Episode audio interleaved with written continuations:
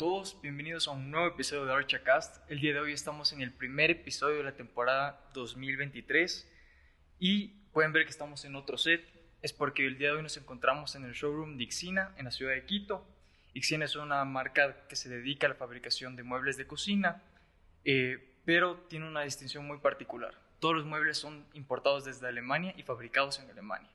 Tú llevas tu diseño, ahí te lo acoplan acorde a los módulos que ellos tienen envían a la fábrica en Alemania, en Alemania eh, fabrican todo y lo envían de nuevo a Ecuador. Y aquí solo está listo para ensamblar, listo para ponerlo en tu proyecto. Tienen garantía de 10 años y con una excelente calidad que les invito a venir acá. Bernardo ya sintió un poco igual de los muebles y pueden sentir la calidad de la diferencia. El día de hoy tenemos un gran invitado, un gran colega, amigo, que ya había venido alguna vez en el podcast, pero estamos volviendo a grabar porque fue una conversa muy enriquecedora. Eh, es arquitecto por la Pontificia Universidad Católica de Ecuador, máster en diseño arquitectónico por la Universidad de Navarra. Su obra ha sido reconocida nacional e internacionalmente en múltiples ocasiones. Ganó mención de honor al premio Ornato en la ciudad de Quito. Tiene múltiples nominaciones a Obra del Año en Arch Daily y ha sido también docente de Bernardo Bustamante. Un gusto tenerte aquí, Bernardo, nuevamente en este espacio. Eh, un gusto que ya podamos tener también la calidad respectiva, ¿no? que, el, que el anterior episodio nos salió con un poquito de fallas por ahí. Sí, encantado de estar contigo otra vez, Luis. Eh, sí, la vez pasada también fue súper chévere el dialogar contigo, el conversar. Y nada, qué chévere el espacio este. Todos son sorpresas agradables, las cocinas, todo. Eh, sorprendido. Chévere, Bernardo. Para iniciar la conversa, eh, ya que tenemos una buena audiencia que también son estudiantes, me gustaría saber un poco de esta etapa tuya. ¿Cómo fue tu vida como estudiante? ¿Qué fue lo que experimentaste? Tal vez tú estabas seguro de entrar en arquitectura desde el inicio o tenías esas dudas en la carrera. Pues mira, yo eh, es chistoso porque cuando yo era niño, eh, yo tenía, mi padre era agente de bolsa, de bolsa de valores, y yo nunca entendía qué se trataba eso. Cada niño siempre decía que quería hacer lo que quería hacer su, su padre. como yo no entendía nada, decidí pasar de generación y quería hacer lo que fue mi abuelo, que mi abuelo fue arquitecto. Entonces ahí fue como que comencé a decir, yo también quiero ser arquitecto, que era algo que entendía. Y bueno, eh, creo que siempre lo tuve claro, ¿no? creciendo y todo, siempre fui claro en el colegio me acuerdo que pasaba dibujando casas, diseñando, soñando. ¿no? Y claro, entré a la Facultad de Arquitectura en la Universidad Católica. Eh, y bueno, al principio como estudiante es siempre súper sorprendente cuando uno entra a la universidad. Son como, como eh, un cambio drástico de salir del colegio. Eh, como que no te enteras mucho al principio, estaba medio desubicado, pero finalmente vi que era lo que me gustaba, me gustaba mucho y fui avanzando en la, en, la carrera. Yo tuve eh, un, momento de mucha suerte porque la Universidad Católica justo se abría poquito antes de que yo entre, la Facultad de Arquitectura, había la de la Universidad Central, era de toda la vida, y había, que estaba también iniciando la de la San Francisco, la Universidad de San Francisco, pero como que la católica era una alternativa más intermedia, ¿no? Que no, no, tener todos los problemas de, de, la universidad pública que hay en todos los lados, ¿no? Que los paros, los, los, lo que había en ese momento, siendo una universidad privada. Eh, entonces tuvimos la suerte de tener muchos profesores que salieron de la, de la Universidad Central, de la facultad, y un como grupo de jóvenes que la montaron en ese momento. Y era multigeneracional, entonces en esa época no había tanto esas exigencias que tiene ahora la academia de la CENACIT o del CES, de todo esto que les exigían tener una cantidad de, de, títulos a los profesores, de ser másters, toda la cosa, sino que los buenos arquitectos que tenían renombre podían ser profesores y maestros. Entonces tuve a grandes docentes, grandes maestros de la arquitectura que han formado eh, la arquitectura de, este, de esta ciudad, sobre todo, como Milton Barragán Dumet, como Henry Carrión, como Alfredo Regadeneira, Fausto Banderas incluso, que no tenías que tener muchos títulos, o bueno, y otros que eran ya eh, profesores de la, de la, universidad de, siempre, que también eran grandes profesores, de Belia Peralta, por ejemplo, ¿no? Eh, un profesor también en los primeros niveles y una maestra. A ratos siento que como que no la aproveché del todo por un poco inmaduro ¿no? a, a, Evelia, pero era una maestra, ¿no?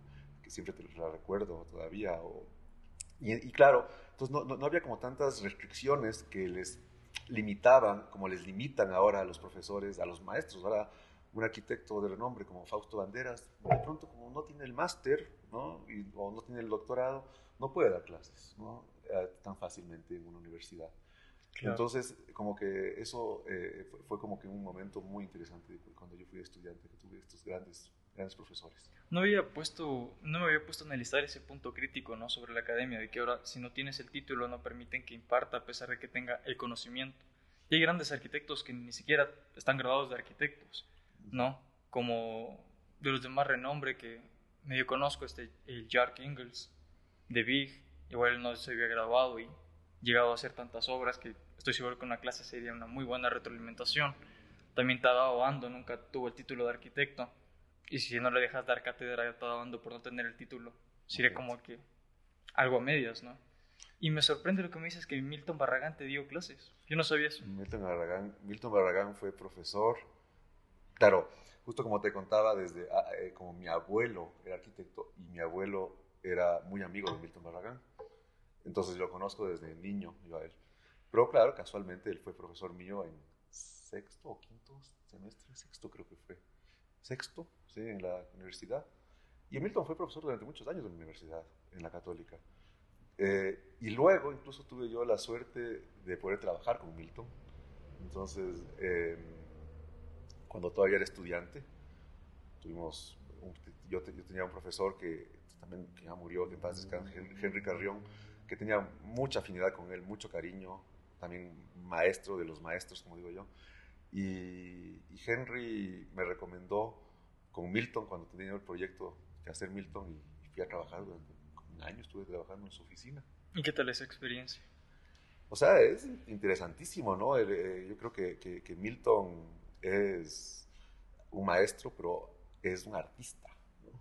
Entonces es increíble cómo, cómo, cómo, proyecta un artista, ¿no? Eh, además de ser un gran arquitecto, un arquitectazo, es un artista. Entonces compartir con él el tema de cómo, cómo, cómo crea ¿no? es, es, muy interesante, muy enriquecedor. Para entrar un poco en contexto para la audiencia que también es un poco internacional, Milton Barragán es uno de los referentes de la arquitectura moderna de Ecuador eh, más grandes que hay, se puede decir. Capaz por aquí ya va a salirles una foto de alguna de sus obras, que es un muy buen referente a analizar. Eh, ya viendo visto esta época tuya de estudiante, ¿cómo fueron tus primeras obras? Algo ya nos contaste en el anterior episodio que fue con familiares, pero me gustaría que lo volvamos a recapitular para que también se pueda ver cómo es el proceso de iniciar, cómo es el comenzar a ejercer la carrera, salir de la academia para ir al campo. Pues mira, yo ya te comenté la vez pasada, pero yo tuve mucha suerte porque cuando yo todavía era estudiante, estaba en los últimos semestres de la universidad, eh, fui alumno de Fausto Banderas. Y casualmente Fausto Banderas es amigo de un tío mío. Eh, y yo hice como una muy buena relación con Fausto. Él, era súper interesante esa época porque Fausto no había dado clases nunca, siendo un maestro como es. Y como que fuimos esa generación los primeros alumnos de él. Y pues fue muy bien. Y él luego le recomendó a este tío mío que yo les haga los diseños de las casas a sus hijos. Entonces, antes de graduarme, yo ya tuve encargos. Pero, claro, la, historia de la primera casa que me contrataron fue chistosa porque, claro, me llama este primo, ¿no? Eh, su esposa, que les haga el proyecto de la casa. Era una, claro, yo estaría en un noveno semestre, décimo semestre, ya estaba graduándome, a punto de graduarme seguramente. Imagínate, claro, te llaman que quieren hacerte un encargo de estudiante es el momento quizá más ilusionante que has tenido en la vida, ¿no? Claro, yo me preparé una semana para la reunión. El día de la reunión me encachiné, me fui a la reunión con, el, con, los primos y lo primero que hace la, la, la, esposa de mi primo es sacarme una revista. Esta casa quiero que me hagas, ¿no? a mí se me cayó el alma al piso. Claro. Porque realmente yo que iba todo dispuesto a mostrar todo lo que tenía de, creatividad y todo, y claro, me quedé frío, me fui decepcionado y le hice ese proyecto, le dibujé ese proyecto. Llevé a la semana y pico el, proyecto dibujado, acoplado al terreno que tenían. Le dije, mira, aquí tienes el proyecto. Pero te voy a pedir una cosa, ¿verdad? Le dije, yo no creo tanto que esto es lo que se debe hacer, obviamente con toda la timidez que tenía en ese momento. Le dije, dame el chance, dame la oportunidad de hacerte yo lo que yo creo que hay que hacer. Entonces me dijo, bueno, no tengo nada que perder, ¿no? No me cuesta más, no hago nada, así que... Entonces me fui de vuelta a casa y, y, y le hice un proyecto como yo creía que debía ser. Llevé unas semanas después y lo comparamos y ella justo por suerte escogió el que yo había hecho. finalmente, y se hizo esa casa. Y eso es bueno, ¿no? el aprender como que a encarar también las cosas y no solo como que quedarse, porque tal vez alguien que no tenga la personalidad o no busque tal vez confrontar o proponer, se hubiera quedado con, bueno, le hago como que lo que me pidió y no ni siquiera presenta su propuesta. Pero eso es algo bueno que tú has hecho, como que se decir, no, espérate, yo te presento también mi propuesta, comparemos y veamos cuál te gusta más. Incluso hay un, ese rato, yo siempre digo que hay que aprender a vender, aprender a vender es aprender a exponer las cosas también.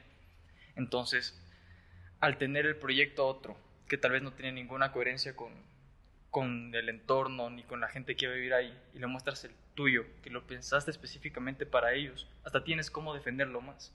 Le, le, justificas de muchas más formas y les va a gustar más la idea, porque lo van a entender, acorde como tú lo expliques. Sí, sí, claro, o sea, obviamente, ¿no? Es, es, el, y, y, había el tiempo, ¿no?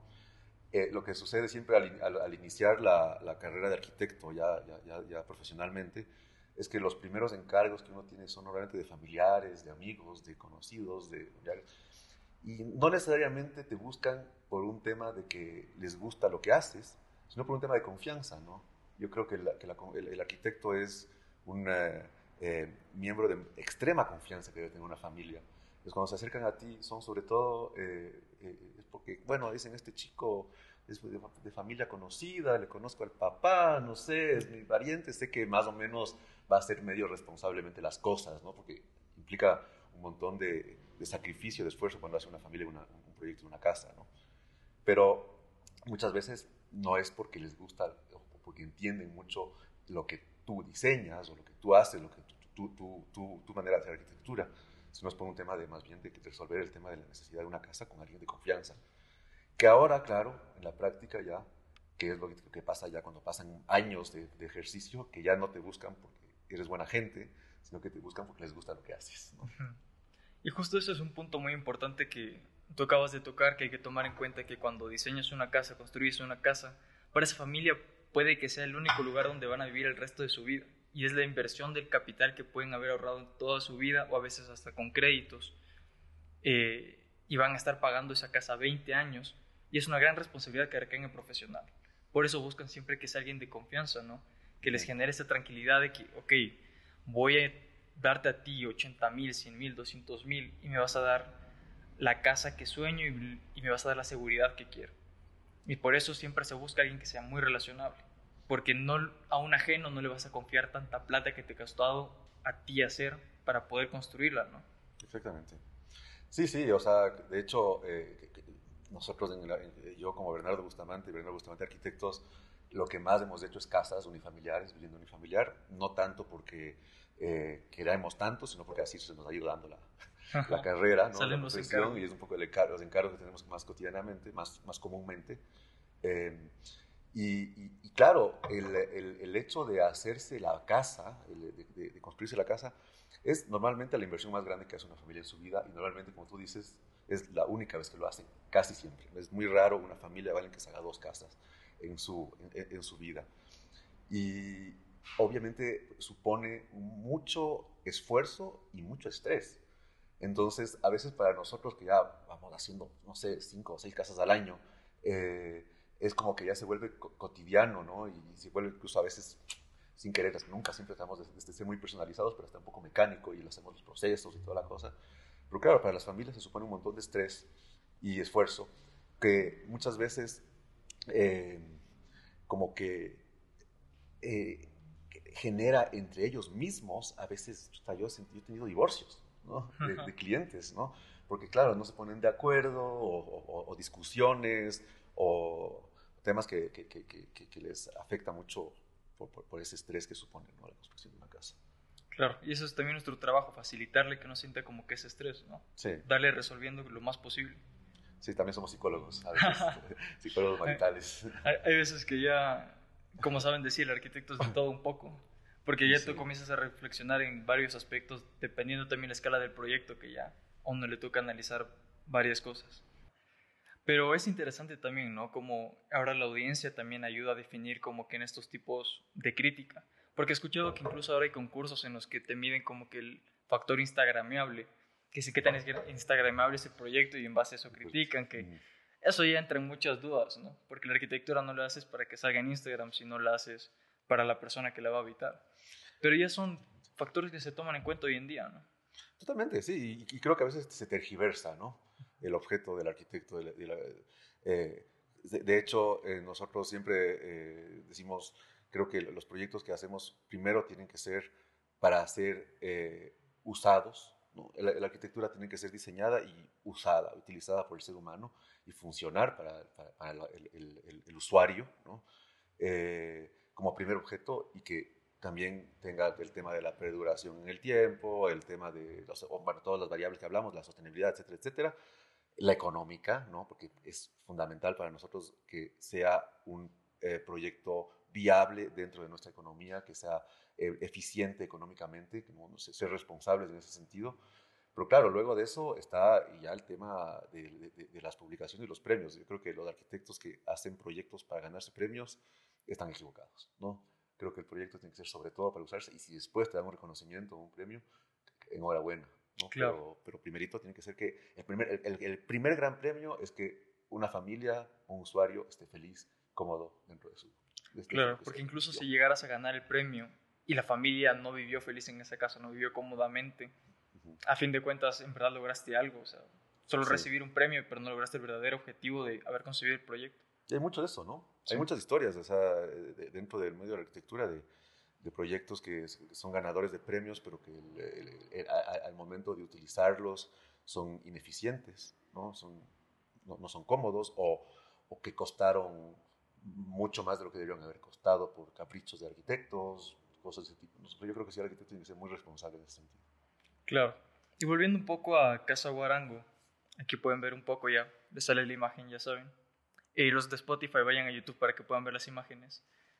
Eh, algo muy particular me llamó la atención al leer la, la, descripción de este proyecto y es que hicieron con ladrillo debido a que había arcilla en el sitio y que utilizaron la arcilla del sitio y ustedes fabricaron sus propios ladrillos para construir esta vivienda. Sí, sí. ¿Cómo fue el proceso para eso? O sea, la, la historia de esta casa es una larga historia, ¿no? una larga historia porque mi padre compró estos terrenos en el Hilaló hace 25, 30 años, ¿no? 25, sí, quizá. Y eran unos eh, terrenos absolutamente erosionados, eh, desérticos, por la, sobre todo por el, por el tema del mal uso de la, de, la vegetación del Hilaló. Y sobre todo lo que se hizo en ese momento fue un proceso de forestación, de reforestación, durante años. Y él iba allí siempre y eh, hasta que un momento, después de años, eh, yo decía, tienes que hacerte algo aquí. Entonces, a yo le propuse a él que, verdad, hagamos una cosa, un trato. Tú no tienes ahorita la plata, no para hacerte la casa. Entonces, yo, te la construyo y tú me pagas con tierra. Entonces él me dijo, bueno, te voy a, eh, calculamos un presupuesto de la casa, ¿no? Y lo calculamos en metros cuadrados de tierra en ese momento, entonces me dio un pedazo de tierra ahí y yo le construí la casa. Y claro, un poco después de todo el proceso de vivir durante muchos años en la casa, ya en ese, en ese terreno de ir visitando, como que ya lo teníamos localizado el lugar, ¿no? Ya habíamos ido, incluso hicimos una plataforma en algún momento que le dije, aquí algún día haré, eh, veámosle cómo se coloca la vista, eh, eh, ya, como que ya la habíamos analizado mucho, entonces cuando ya la, la, ejecutamos, fue, como decir, fue muy rápido, ¿no?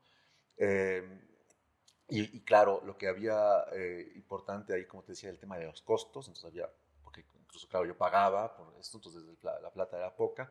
Eh, Y habíamos hecho durante, años antes experimentos justamente con el tema de los ladrillos. Entonces la cangagua, cuando se hacen adobes, tú, eh, es una tierra muy buena para justamente hacer ladrillos. Entonces hicimos en una parte del terreno, años, muchos años antes de la, de la, de la casa, un horno de ladrillos, hicimos ladrillos. Y utilizamos esos ladrillos para hacer eh, inicialmente una casita de, que era una, como para el cuidador, para, para, los cuidadores. Entonces hicimos una casita con esos ladrillos y sobraron ladrillos y varios eh, horneadas de ladrillos, unos salían mal, otros salían bien, ¿no? experimentando, pero muchos años antes de la casa. Y, y finalmente, cuando hicimos la casa, claro, teníamos ladrillos. Entonces utilizamos esos ladrillos que hicimos muchos años antes ahí, ¿no? en, en, partes de la casa. Otros compramos también, porque nos faltaron, el ladrillo mambrón artesanal. Entonces fue un proceso súper, súper bonito eh, el, el, el, trabajar ya ahí con, con, este proyecto, eh, sobre todo también buscando el tema de la eficiencia económica. Y fue también eh, muy interesante porque la construimos en 75 días. Ah, claro, rápido. Súper rápido la construcción. Básicamente era eso, ¿no? Entonces, inicialmente, claro, estaba pensada como una cabaña para fin de semana, pero con la pandemia, mi padre ya estaba mayor, ya se jubiló, y, y estaba encerrado en un departamento aquí en Quito, y dijo, me voy acá, y ya se pasó a vivir, y ahora vive feliz ahí. Ya vive, se volvió una casa de campo a una casa de vivir. Y tú cuando justo vi que en tu sitio web tienes como súper dividido, como que casas de campo y otras casas. Entonces tu casa de campo defines como estas más vacacionales, o sea, para ir como que estancias temporales. Sí, quizás no está bien, ahora que me haces caer en cuenta, quizás no está bien descrito, ¿no? quizás el, el, término de segundas residencias, ¿no? que es una, una, segunda residencia, porque la residencia, de, digamos, la primera residencia normalmente es donde vives más del tiempo, pero muchas veces pasa esto, ¿no? Que las, las personas viven en la ciudad y tienen la cotidianidad dentro de la ciudad y tienen un espacio eh, secundario para ir a pasar el fin de semana o para pasar vacaciones o temporadas cortas. Y hemos hecho algunas de estas casas, que, casas de campo o casas de, fin de semana o casas segundas residencias.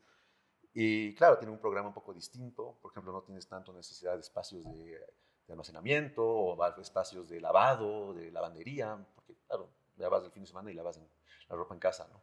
Cosas de ese tipo. Pero sí hemos hecho, nos han pedido algunos encargos de estas casas, segundas residencias. Y algunos retos que vi que tuviste en este proyecto, o sea, me gustaría saber más de cuáles tuviste, pero es el tema de que al ser apartado en sí de, de todos los servicios básicos que se pueden encontrar en una zona urbana, genera también ciertas problemáticas. Entonces yo vi que por el tema de agua, que es escaso en este sector, lo compensaste con recolección de agua lluvia. Quiero saber cómo el, qué otros servicios básicos tal vez eh, hicieron que sea complejo la construcción allá, o si tuviste algunos retos por el ser apartado, como trabajar con el material. O sea, aparte creo que lo solventaste el tener ladrillo del mismo lugar, pero tal vez el transporte de algún material se complicó al ser una zona un poco más apartada. Evidente, sí, es, es, es eh, de las cosas más complejas de hacer casas de campo, a veces es el acceso, la accesibilidad. En esta casa, de hecho, eh, ahora ya han pasado años, ya han cambiado mucho, han mejorado las condiciones de los accesos, de los caminos, pero claro, es, arriba, es un camino muy malo, caen cuatro gotas y no puedes subir ¿no? En, los autos. Eh, y qué sé yo, por ejemplo, el hacer fundiciones con concretera, con mixers, a veces no, no suben nomás, ¿no? Tienes que hacer las fundiciones a mano, eh, tienes que, buscas eficientizar el uso de materiales, o sea, no puedes usar materiales muy pesados. Que el, tema de la construcción es muy importante, yo creo que de las cosas más, más complejas en lugares de estos remotos, ¿no? el, cómo, cómo ejecutar. Esta casa sí fue todo un proceso. Yo me acuerdo que yo había comprado una camioneta unos, unos, unos meses antes y claro, dije, en esta camioneta yo me subí a la casa, porque claro, nadie quería subir. Yo iba cada vez que iba a viajar a subir, porque era, subía algún transportista, quería cobrar muchísimo abusar del costo. Entonces yo iba cada vez que subía llevando cosas, ¿no? hay que llevar cementos, ¿no? Me iba subiendo en la camioneta los cementos, los ladrillos, las, poco todo, ¿no? Eh, casi, yo esta camioneta subió la casa, siempre, ¿no? Porque todavía la tengo la camioneta. Y, y, otra de estas casas de campo que también me habías contado la otra vez, que me gustaría que volvamos a hablar porque es un proyecto que me encanta, que es la casa San Pablo del Lago que mm. igual recibió, creo que recién la nominación, igual a Obra del Año, eh, por Arch Daily. Y tuviste un reto muy importante ahí, que es algo muy curioso, que trabajaste online con los clientes para realizar este proyecto. Mm.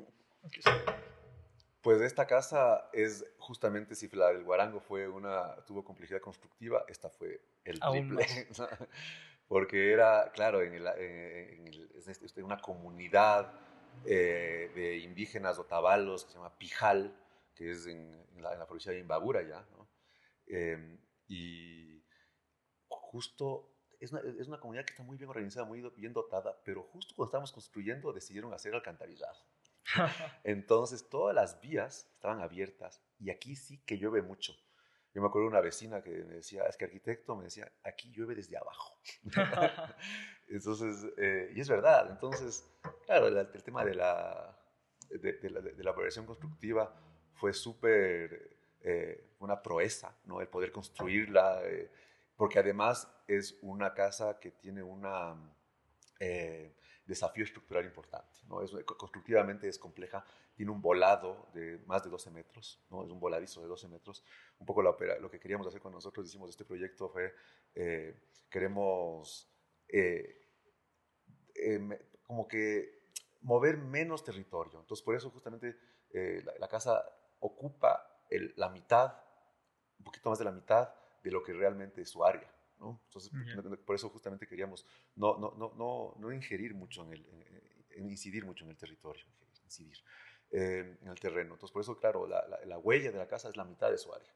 Eh, y por otro lado, claro, la casa, eh, cuando, cuando, yo fui con mis clientes a, a, ver, previamente nos contactamos online y todo, que, que como tú sabes fue chistoso de la, la, globalización, yo digo, ¿no? porque yo estaba viviendo en Alemania, ellos estaban en Estados Unidos y querían una casa en Ecuador. Entonces hablábamos por, por, por, Zoom antes de la pandemia, entonces ya tuvimos ese contacto de, de, comunicarnos por Zoom, por Meets, por alguna de esas plataformas, y, y así me, me, me, continuaron contratando. Pero claro, finalmente ya me, encargaron la casa, fui a ver la, casa y la obra ya estando en Ecuador, con uno de ellos que vino acá, y me decían, es que nosotros tenemos un terreno en el lago San Pablo. Y claro, cuando fuimos a ver el terreno, yo vi pues que no se ve el lago San Pablo. Y, y claro, nos metimos hacia adentro, hasta el final del terreno, y desde un punto ya podías ver el lago. Pero claro, la topografía natural del terreno eh, te hacía que si colocabas con esas líneas el proyecto, no ibas a ver el lago. Entonces, esa es la razón por la que hicimos girar el proyecto para que justamente se oriente todo hacia la vista del lago. Y e, e, eso, eso, eso, eso, nos obligaba a eh, generar este voladizo enorme para justamente poder visualizar el lago y el Imbabura, ¿no? Y, nutrirse, que la casa se nutra de todas esas visuales, porque incluso cuando está despejado ves mucho más allá, ves el, el Cotacachi, o sea, ves como muy lejano, ¿no? Tienes una vista muy, muy, muy lejana. Entonces, tú al tener estos proyectos, que son algunos más en campo y otros en sectores más urbanos, ¿A ti qué te gusta más? Tal vez tener el reto de tener que hacer esta gestión para poder conseguir los recursos en las zonas apartadas o mejor quedarse tranquilo ya en la zona urbana que ya tienes todo a la mano.